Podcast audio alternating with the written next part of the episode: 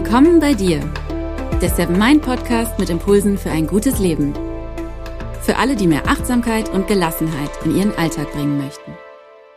Hi und herzlich willkommen im Seven Mind Podcast.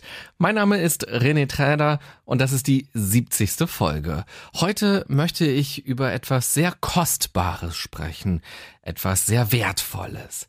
Kennst du diese geheimen Tresore, die sich in Filmen hinter Bildern oder hinter Bücherregalen befinden? Man muss ein bestimmtes Buch so zur Seite drücken und plötzlich, wie von Geisterhand, teilt sich das Bücherregal und dahinter verbirgt sich dann ein Safe mit Goldbarren zum Beispiel. Und so einen geheimen Tresor bräuchten wir eigentlich für das, worum es in dieser Folge geht. Denn obwohl es so wertvoll ist, gehen wir oft so verschwenderisch damit um und so wenig achtsam damit um. Die Rede ist von unserer Freizeit. Einen großen Teil unseres Lebens verschlafen wir, einen anderen großen Teil verbringen wir mit Arbeiten. Und dann gibt's ja noch sowas wie Einkaufen und Klo sauber machen. Übrig bleiben pro Tag noch ein paar Stunden Freizeit oder je nach den Verpflichtungen, die man so hat, auch nur ein paar Minuten Freizeit. In dieser Folge gebe ich dir ein paar Gedanken und Impulse mit für einen achtsamen Umgang mit deiner Freizeit. Überlege doch also mal kurz für dich, was bedeutet eigentlich Freizeit in deinem Leben? Was bedeutet für dich Freizeit? Also, wann hast du Freizeit? Und wie viel Freizeit hast du eigentlich jeden Tag?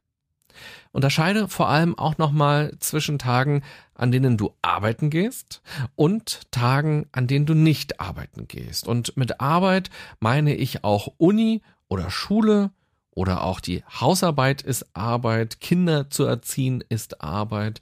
Und falls du gerade arbeitslos bist, beziehungsweise arbeitssuchend, schau doch mal, wie du für dich Freizeit definierst. Also zum Beispiel die Zeit für Bewerbungen ist ja auch Arbeit. Kurzum, die Frage lautet, wie viel Freizeit hast du so im Schnitt? Und wenn du magst, kannst du auch gerne kurz auf Pause drücken und mal ganz in Ruhe für dich so durchgehen, wie deine Woche aussieht, wie deine Monate aussehen, wie dein Jahr aussieht und wo du für dich Freizeit identifizierst. Ich glaube, dass es ganz wichtig ist, ungefähr zu wissen, wie viel Freizeit habe ich eigentlich pro Tag? Wenn man seine Finanzen in den Griff bekommen will, dann muss man sich ja auch einen Überblick verschaffen. Also wie viel Geld nehme ich ein, wie viel Geld verdiene ich also, welche Ausgaben habe ich, welche Schulden muss ich vielleicht auch abbezahlen, wo kann ich sparen, wo kann ich mir einen Puffer aufbauen und so weiter.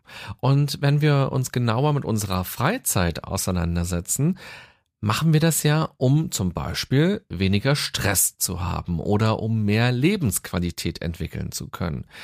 Achtsam sind wir immer dann, wenn wir unseren Autopiloten abschalten, wenn wir uns also darüber bewusst sind, dass wir gerade Freizeit haben, dass genau das gerade Freizeit ist und dass diese Zeit wertvoll ist. Das hilft uns, sie genau so zu nutzen, wie wir es wollen. Oder anders formuliert, Katzenvideos bei YouTube und Facebook sind toll. Aber nur, wenn man sie bewusst schaut. Und nicht, wenn man sich durch tausend Klicks im Netz verfängt. Und bams ist der Feierabend vorbei. Und bams muss man schlafen gehen. Oder das ganze Wochenende ist irgendwie verdaddelt. Und man ärgert sich, weil man viele Dinge, die man eigentlich gerne machen wollte, nicht gemacht hat sich nicht richtig erholt fühlt und nun wieder arbeiten gehen muss. In dieser Folge möchte ich zwei E-Mails einfließen lassen, die mich erreicht haben. Annette hat gefragt, wieso der Fernseher so eine große Anziehungskraft hat. Und Anne hat sich Impulse gewünscht, wie man mit dem Sonntagsblues, wie sie es nennt, oder auch dem Post-Holiday Blues besser umgehen kann. Dahinter verbirgt sich ja ein Gefühl von Traurigkeit, dass das Wochenende vorbei ist oder dass der Urlaub vorbei ist und man nun wieder zur Arbeit geht. In Gefühlen steckt immer eine Aufforderung, eine Aufforderung, sich mit etwas tiefer auseinanderzusetzen, über etwas nachzudenken und eben Dinge anders zu machen, also etwas zu ändern. Genau das wollen Gefühle immer. Angst zum Beispiel oder auch Eifersucht und Neid. Alle Gefühle haben immer eine Aufforderung. Wenn man jeden Sonntag oder nach jedem Urlaub traurig ist, dann ist das ein Hinweis darauf, dass irgendwas nicht im Balance ist, dass uns etwas nicht gut tut. Ich finde, dass es immer viel zu schnell geurteilt ist, wenn man sagt, na, der Job ist halt der falsche. Ich brauche einen anderen Job. Das kann durchaus sein, aber es lohnt sich ein bisschen genauer hinzuschauen, denn möglicherweise geht es gar nicht nur um den Job. Vielleicht verbirgt sich dahinter ja auch ein ungünstiger Umgang mit der Freizeit. Weißt du, wie ich das meine? Man kann natürlich etwas an dem Job ändern. Man kann aber auch etwas am Freizeitverhalten ändern. Und damit meine ich nicht nur das Freizeitverhalten am Wochenende oder im Urlaub, sondern auch das tagtägliche Freizeitverhalten. Also wie gestaltet man sich den Feierabend zum Beispiel oder auch wie gestaltet man seine Pausen oder die Zeit vor der Arbeit, vor allem wenn man Schichtdienst hat und vormittags frei hat. Mit dieser Folge möchte ich dafür sensibilisieren, dass es nicht nur die großen Phasen von Freizeit gibt, wie zum Beispiel den Jahresurlaub oder das Wochenende, sondern auch viele kleine alltägliche Momente der Freizeit. Und genau dabei hilft auch Achtsamkeit, nämlich sie erst einmal wahrzunehmen und dann wertzuschätzen und sie schließlich gut für sich zu gestalten. In den letzten Tagen war es ja schon ein bisschen frühlingshaft und ich habe deshalb versucht, viele Wege zu Fuß beziehungsweise teilweise zu Fuß zurückzulegen. Der Weg zur Arbeit, der Weg in den Sender, der Weg zu einem beruflichen Termin, der erscheint erst einmal nicht als Freizeit, weil man muss da ja hingehen. Aber man kann ihn ja frei gestalten. Also wie man diesen Weg geht oder fährt es ist meine Entscheidung, ob ich ein bisschen früher losgehe oder zum Beispiel auch eine Station früher aussteige und stattdessen ein bisschen durch die Sonne laufe. Wie sieht eigentlich dein Feierabend aus? Wie sieht dein Wochenende aus? Die Frage von Annette nach der Faszination des Fernsehens finde ich super interessant, weil Fernsehen ein ganz fester Bestandteil für viele Menschen im Laufe eines Tages ist. Es wäre mal spannend, wenn man Handwerker, die ja in ganz vielen Wohnungen sind, dazu befragt, wie der Fernseher eigentlich positioniert ist. In vielen Wohnungen ist das ja ein ganz zentrales Element. Und so hat der Fernseher in vielen Haushalten auch nur eine ganz kurze Nachtruhe. Vor der Arbeit läuft Frühstücksfernsehen oder irgendwelche Dokus laufen oder Serien laufen und nach der Arbeit geht's dann direkt weiter mit dem Fernsehen gucken, bis die Augen schon zufallen und man schläft vielleicht sogar vor dem Fernseher ein und der arbeitet brav weiter für uns. Und wenn ich von Fernsehen spreche, dann meine ich natürlich auch Streamen. Ich selbst habe zum Beispiel auch gar keinen Fernseher mehr, aber auf meinem Laptop kann ich ja auch Fernsehen gucken oder ich kann Mediatheken nutzen oder ich kann Streaming-Anbieter nutzen oder ich kann auch YouTube schauen. Das alles verstehe ich unter diesem Begriff Fernsehgucken. Und warum übt das Fernsehen einen so großen Sog auf viele aus? Auf uns aus? Ich glaube, dass es dafür ganz viele verschiedene Gründe gibt und ich will mal ein paar zusammentragen. Zuallererst sind wir Menschen visuelle Wesen. Wir können nicht besonders gut riechen und auch unser Hörsinn ist nicht besonders ausgebildet, also gerade im Vergleich zu vielen Tieren. Wir orientieren uns vor allem durch das Sehen. Oder wann hast du dann das letzte Mal an deinen Freunden geschnüffelt, um zu erkennen, ob sie es wirklich sind? Auch an unserer Sprache merkt man, dass wir visuelle Wesen sind. Wir sagen zum Beispiel sowas wie, nee, das sehe ich nicht, wenn wir eigentlich sagen wollen, dass wir uns etwas nicht vorstellen können. Oder wir sagen, auf Wiedersehen. Und eins der häufigsten Komplimente ist wahrscheinlich, gut siehst du aus. Fernsehen bedient also unseren zentralen Sinn. Hinzu kommt, dass wir Menschen uns für andere Menschen interessieren. Wir sind aus der Evolution heraus ein Rudelwesen, ein Herdentier. Durch das Fernsehen verfolgen wir auf eine sehr effektive Weise das Leben von unzähligen Menschen. Das können echte Menschen sein, wie zum Beispiel Politiker oder Protagonisten aus Dokus oder auch fiktive Figuren wie Superman oder wie Joe Gerner aus Gute Zeiten, Schlechte Zeiten. All diese Menschen stellen Rollenvorbilder für uns dar, positiv wie negativ. Wir lernen stellvertretend, wie man mit Liebeskummer umgeht, wie man mit Selbstzweifeln umgeht, wie man merkt, dass man hintergangen wird, dass man betrogen wird, wie man erfolgreich wird oder eben auch, wie man mit Krisen und mit Schicksalsschlägen umgehen kann. Wir lernen auch stellvertretend, was ist eigentlich Liebe oder was ist Freundschaft? Wie entschuldigt man sich? All diese Dinge können wir stellvertretend dadurch lernen. Und das sind schon mal zwei große psychologische Aspekte, die Fernsehgucken oder auch Streaming so attraktiv für uns machen. Einerseits diese Rollenbilder, die wir wahrnehmen können, dieses stellvertretende Leben und andererseits eben unser visueller Sinn, der so stark ausgeprägt ist.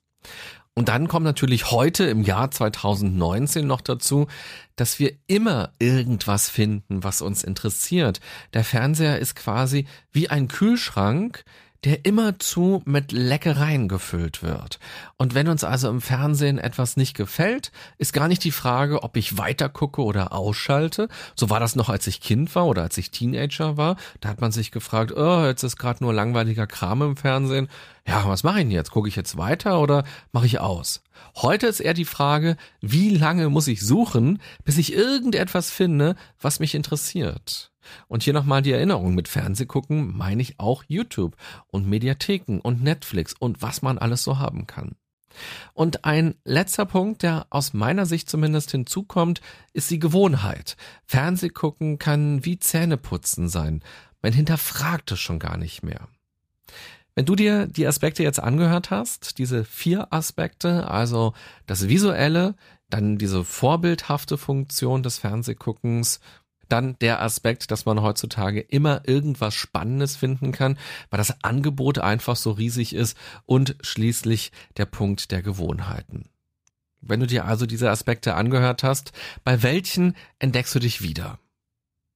Mir ist ganz wichtig an der Stelle auch nochmal zu betonen, dass ich Fernseh gucken oder auch streamen absolut nicht schlimm finde oder auch nicht falsch finde. Ganz im Gegenteil sogar. Ich liebe es, mich in Dokus zu vertiefen oder in Serien und in Filmen einzutauchen. Ich würde sogar sagen, dass ich einen großen Teil meiner Bildung aus dem Fernsehen habe oder aus Mediatheken oder von YouTube habe. Es ist ja immer die Frage, wie man etwas nutzt, aber einfach auch nur Spaß zu haben durch das Fernsehgucken ist natürlich auch toll, zu lachen über Dinge oder auch zu weinen und Emotionen zu spüren. Das ist alles eine ganz tolle Sache. Mir ist bei allem immer nur wichtig, dass man die Dinge bewusst tut, dass man sich also entscheidet, dass man also mit freiem Willen guckt und nicht im Bann des Visuellen ist. Mir gelingt das auch nicht immer, da will ich ganz ehrlich sein. Ich merke dann zum Beispiel, dass ich bei YouTube über tausend Ecken zu irgendwas gekommen bin und vor allem weit weggekommen bin von dem, was ich eigentlich wollte. Also ich habe irgendwas gegoogelt, habe irgendwas geguckt und plötzlich habe ich aber rechts da tausend andere Sachen angeklickt und eine Stunde ist vergangen. Und ich wollte doch nur eine Information oder ich wollte nur diese eine Doku gucken und plötzlich ist schon Sonnenuntergang und ich denke mir, ach na ja, jetzt noch rauszugehen, mache ich morgen. Ich denke, dass es ganz wichtig ist, dass einem solche Momente bewusst werden und dass man sein Verhalten, sein Handeln auch immer wieder hinterfragt. Ansetzen können wir ganz wunderbar an unseren Gewohnheiten. Wenn es dir so geht, dass du direkt morgens nach dem Aufstehen den Fernseher anmachst, dann probiere doch mal ganz bewusst für einen Tag oder auch für mehrere Tage aus, wie du in den Tag anders starten kannst, wenn der Fernseher ausbleibt. Also, wie verändert das deinen Zeitplan? Wie verändern sich dadurch deine Abläufe? Was kannst du stattdessen machen? Wie verändern sich auch deine Emotionen? Wie ist es mit dem Stressfaktor? Wann gehst du los? Wird es stressig unterwegs? Oder wie kommst du auf Arbeit oder in der Uni oder in der Schule an? Und was kannst du stattdessen machen? Musik hören? Einfach nur die Stille genießen? Meditieren? Joggen gehen? In Ruhe frühstücken, dir was vorkochen, zum Beispiel fürs Mittagessen, für die Mittagspause, oder einen Spaziergang machen, entspannt zur Bushaltestelle gehen, einen Brief schreiben an Freunde, Tagebuch schreiben oder eine Seite von dem Roman schreiben, den du schon immer schreiben wolltest. Was ich mit dieser Aufzählung vor allem deutlich machen will, wir haben Zeit. Nämlich unsere Lebenszeit. Und wir können immer und immer wieder entscheiden, wie wir sie nutzen wollen. Ich habe schon mal in einer früheren Folge gesagt und ich glaube, man kann das gar nicht oft genug sagen. Der Satz, ich habe keine Zeit, ist die größte Lüge überhaupt. Und das Schlimme daran ist, dass wir damit nicht nur andere anlügen, wir belügen uns selbst damit. Vielleicht hast du ja jetzt Lust bekommen, mal über diese stiefmütterliche Freizeit in Anführungsstrichen nachzudenken, die wir oft gar nicht als Freizeit wahrnehmen. Die Zeit am Morgen, die Zeit vor der Arbeit, die Zeit vor der Uni oder vor irgendwelchen beruflichen Terminen. Wie sieht diese Zeit bei dir aus? Und wie könntest du diese Zeit für dich schöner, entspannter, sinnvoller gestalten? Probiere gerne mal etwas aus. Und du musst auch gar nicht direkt alles und für immer über den Haufen werfen. Aber vielleicht variierst du einfach mal ein ganz kleines bisschen. Das Gleiche gilt natürlich auch für die offensichtliche Freizeit nach der Arbeit. Welche Reflexe gibt es da bei dir? Welche Gewohnheiten haben sich bei dir eingeschlichen? Und was könntest du mal anders machen? Ich musste zum Beispiel neulich noch einen Brief abends zum Briefkasten bringen, damit er noch rechtzeitig abgeholt wird. Und als ich auf der Straße war, habe ich mich in diese Luft, die noch so wunderbar vom Tag roch und auch noch relativ warm war, regelrecht verliebt. Und ich bin dann noch eine riesige Runde rumspaziert bei mir im Kiez. Und ich fand das so schön. Und danach bin ich einfach direkt schlafen gegangen, ohne nochmal irgendwas zu gucken, ohne nochmal mein Handy anzumachen, sondern einfach Zähne putzen und ab ins Bett. Und das war mein Tagesausklang. Und vielleicht klingt es jetzt völlig albern, aber ich war sogar ein bisschen stolz auf mich, dass ich das einfach so hinbekommen habe und nicht nochmal reflexartig bei Instagram irgendwas geschaut habe oder doch nochmal bei Netflix irgendeine Serie weitergeschaut habe. Mein Freund macht es auch ganz gut, finde ich. Der schreibt mir nämlich oft so am Abend ähm, eine WhatsApp, wo dann drin steht, so, ich mache jetzt gleich mal mein Internet aus und werde mal den Abend jetzt ganz ruhig für mich ausklingen lassen. Ich wünsche dir jetzt schon mal eine gute Nacht. Das finde ich total klasse, wenn man diese ganzen Geräte nämlich einfach mal ausschaltet und diese Stille wahrnimmt, die da ist im Raum oder man macht das Fenster auf und nimmt noch mal so ein bisschen die Geräusche vom Ort, von der Stadt, vom Dorf, wo man auch immer gerade ist, war oder einfach so dem Wind ein bisschen zuzuhören kann schön sein oder auch den Vögeln zuzuhören oder eben einfach so da zu sitzen und den Tag ausklingen zu lassen. Also ich glaube, wir haben sehr viele Möglichkeiten. Wir müssen eben immer nur wieder diese Verantwortung für uns selbst übernehmen. Und ich glaube auch, dass es absoluter Quatsch ist, irgendetwas zu verteufeln. Aber ich glaube, dass es darum geht, im Gleichgewicht zu sein. Und dass man sich auch mal kritisch hinterfragen muss, ob man manchmal nicht zu bequem ist, zu faul ist, ob man ständig Ausreden sucht und zu milde auch mit sich ist und es sich einfach zu leicht macht und es sich dann im wohlig warmen Schlamm von Gewohnheiten einfach nur gemütlich macht. Es gibt so viele wunderbare Möglichkeiten, seine Freizeit zu gestalten. Bei manchen muss man mal raus aus der Komfortzone und seine Routinen durchbrechen. Egal ob morgens oder zwischendurch am Tag oder abends oder am Wochenende oder im Urlaub und stehen so viele Möglichkeiten offen. In einer Folge, in der es um das Thema Freizeit geht, ist mir eine andere Anmerkung aber auch noch ganz wichtig, nämlich weniger ist mehr. Versuche dich auf das süße Nichtstun einzulassen. Verplane also nicht schon im Vorfeld deine ganze Freizeit und fülle sie auch nicht mit irgendwelchen Handlungen, sondern versuche einfach nur zu sein und deinem Geist Erholung zu erlauben. Oftmals fällt das so schwer, weil wir in einer Leistungsgesellschaft leben und es eben auch so viele Möglichkeiten gibt, irgendetwas zu tun, die Zeit zu füllen, die Zeit Tod zuschlagen. Viele haben Angst, Zeit zu vergeuden, wenn sie nichts tun. Vielleicht muss man sich von diesem Gedanken verabschieden. Man kann Zeit nicht vergeuden. Die Zeit geht kontinuierlich weiter. Sie fließt wie ein Fluss. Ob wir darin baden in diesem Fluss oder ob wir davon Fotos machen für Instagram oder ob wir vor diesem Fluss sitzen und im Internet rumscrollen. Der Fluss fließt immer weiter. Deshalb ist vielleicht nicht die Frage, ob man Zeit vergeudet, sondern immer nur, wie will ich die Zeit verbringen? Zeit, in der man nichts macht, kann eine ganz wunderbare Zeit sein. Diese Zeit gehört nämlich ganz allein dir. In dieser Zeit kannst du bei dir sein, kannst du im Hier und Jetzt sein.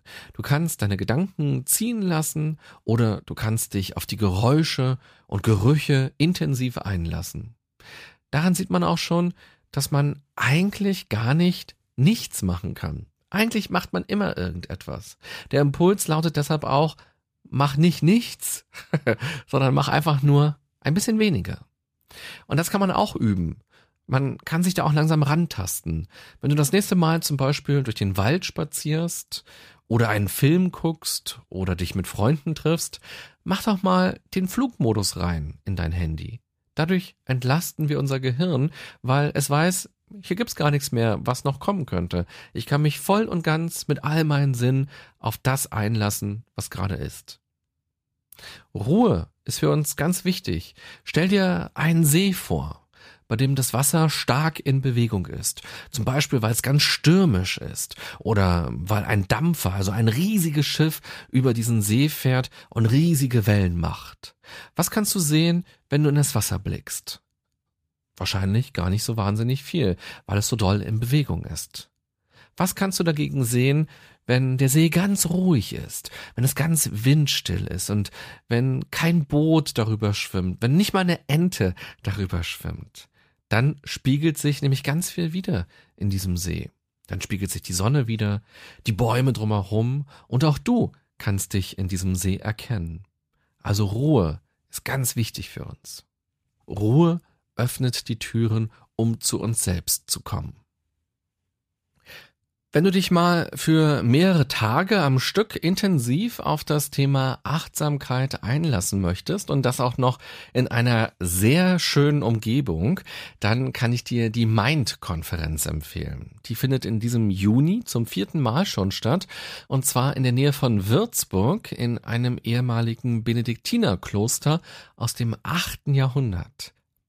Die Main-Konferenz ist einerseits ein Retreat, bei dem man Praktiken kennenlernen und vertiefen kann, die eine achtsame Geisteshaltung schulen. Und andererseits ist sie eben eine Konferenz, auf der Anstöße gegeben werden, wie unsere Gesellschaft und auch wie Organisationen mit dieser Geisteshaltung weiterentwickelt werden können. In diesem Jahr werde ich die Main-Konferenz auch wieder moderieren und auch einen Vortrag halten, nämlich wie man Gewohnheiten achtsam verändern kann, wie man sich achtsam von ich sag mal, schlechten Gewohnheiten trennen kann und wie man gute, sinnvolle, neue Gewohnheiten achtsam und leichter entwickeln kann. Vielleicht sehen wir uns ja. Und zwar vom 23. bis 25. Juni. Alle Infos dazu findest du auch in den Beschreibungen, den Show Notes zu dieser Folge. Und übrigens, bis zum 10. März gibt es noch Early Bird Tickets. Also schau dir das doch gerne mal an. Fazit der heutigen Folge. Freizeit ist viel mehr als der Feierabend, das Wochenende und der Urlaub. Freizeit haben wir auch vor der Arbeit und auch in Pausen. Es lohnt sich mal ganz genau hinzuschauen, wie man die vielen kleinen und großen Freizeiten verbringt. Meine wichtigste Botschaft ganz generell lautet, wir sind der Gestalter unseres Lebens und nicht der Verwalter. Wir müssen uns nur immer wieder darüber bewusst sein, dass wir unendlich viele Möglichkeiten haben. Und deshalb prüfe doch mal, dein Freizeitverhalten ganz kritisch und probiere neue Dinge aus. Durchbreche Gewohnheiten und komm raus aus der Komfortzone. Seit ungefähr zehn Jahren habe ich zum Beispiel erst zu Hause Internet. Vorher hatte ich das gar nicht, brauchte ich nicht. Ich hatte auf Arbeit Internet, aber vor zehn Jahren habe ich nämlich angefangen zu studieren. Plötzlich brauchte ich Internet und ähm, dann hat sich dadurch auch mein Freizeitverhalten verändert. Bevor ich das hatte, habe ich viel mehr Bücher gelesen und habe mir manchmal ganz bewusst Filme in der Videothek ausgeliehen. Und dann bin ich abends nochmal vor Mitternacht zurück, um die wieder abzugeben, damit ich nicht ein oder zwei Euro extra am nächsten Tag zahlen muss. Allein dadurch, dass ich nun WLAN um mich herum habe, hat sich mein Freizeitverhalten verändert. Wichtig ist mir aber, dass nicht das Internet mein Verhalten verändert hat, sondern ich selbst habe mein Verhalten geändert. Wenn wir achtsam mit unserer Freizeit umgehen wollen, müssen wir den Blick für all die Möglichkeiten um uns herum sensibilisieren. Wir entscheiden uns immer wieder. Das Internet, Netflix, YouTube, der Fernseher, unser Handy, sie alle machen nur Angebote. Es liegt allein an uns, welche Angebote wir nutzen, für welche Angebote wir uns entscheiden. Auch der Park ist ein Angebot, auch das Bücherregal ist ein Angebot, auch die Joggingschuhe sind ein Angebot oder auch das Meditationskissen. Schau doch mal, welche Angebote es bei dir gibt, welche Angebote du vielleicht auch in dein Leben holen und dann nutzen willst. Oder aber mach doch einfach mal nichts. Lass die Glotze aus, mach den Laptop zu, mach den Flugmodus rein und sei einfach nur. Das ist ja schon eine ganze Menge. Wenn du Lust hast, kannst du mir auch gerne mal schreiben, wie du deine Freizeit achtsam gestaltest und vielleicht ganz besonders die morgendliche Freizeit. Also hast du bestimmte Morgenrituale, die du nutzt, um gut in den Tag zu kommen? Oder eben auch, welche Abendrituale hast du? Oder auch am Wochenende? Was machst du, damit du eben nicht am Sonntagabend denkst, ach Mann, ich bin nur so halb erholt und morgen geht die Arbeit wieder los? Ich bin sehr gespannt. Und jetzt am Ende der Folge kann ich auch mal etwas sagen, was mich damals als Kind immer wahnsinnig genervt hat, wenn ich Fernsehen geguckt habe. Da gab es die Sendung Löwenzahn mit Peter Lustig und am Ende der Sendung hat er in die Kamera geguckt und zu uns Zuschauern gesagt, so und jetzt abschalten. natürlich wollte ich weiter irgendwas im Fernsehen gucken, aber meine Eltern haben das natürlich aufgegriffen und gemeint, siehste, er hat gesagt abschalten. Naja, dann mach doch jetzt mal den Fernseher aus. Also, liebe Podcasthörerin, lieber Podcasthörer, jetzt abschalten. ich wünsche dir eine gute und achtsame Freizeit. Bis bald, bye bye, sagt René Träder.